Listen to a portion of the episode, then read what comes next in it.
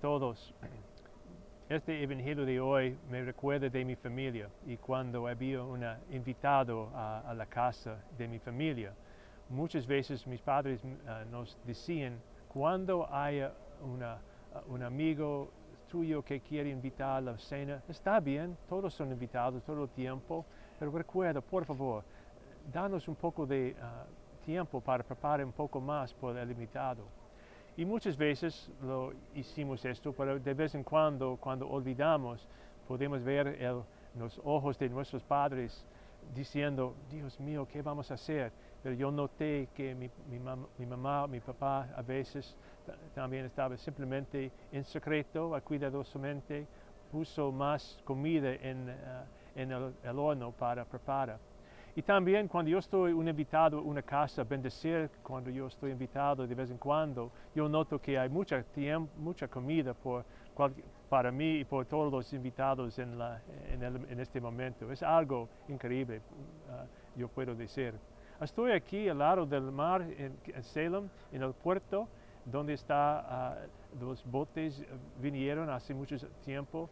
Usualmente en el 4 de julio hay, hay un concierto en este grama atrás de mí y cabe como cinco mil y más personas. Esa es la cantidad que fue alimentado en el Evangelio de hoy.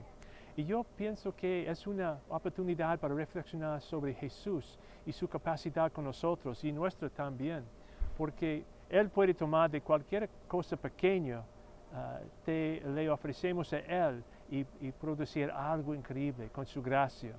Y ese es el parte del punto de este Evangelio. Recuerda, hermanos y hermanas, no necesitamos tener muchos, eh, muchos talentos y eh, regalos por Jesús. Solamente podemos venir en cualquier, cualquier dones que tenemos, simplemente para ofrecer una oportunidad para permitir a Él a poner su gracia encima de nosotros o trabajar entre nosotros para producir algo increíble.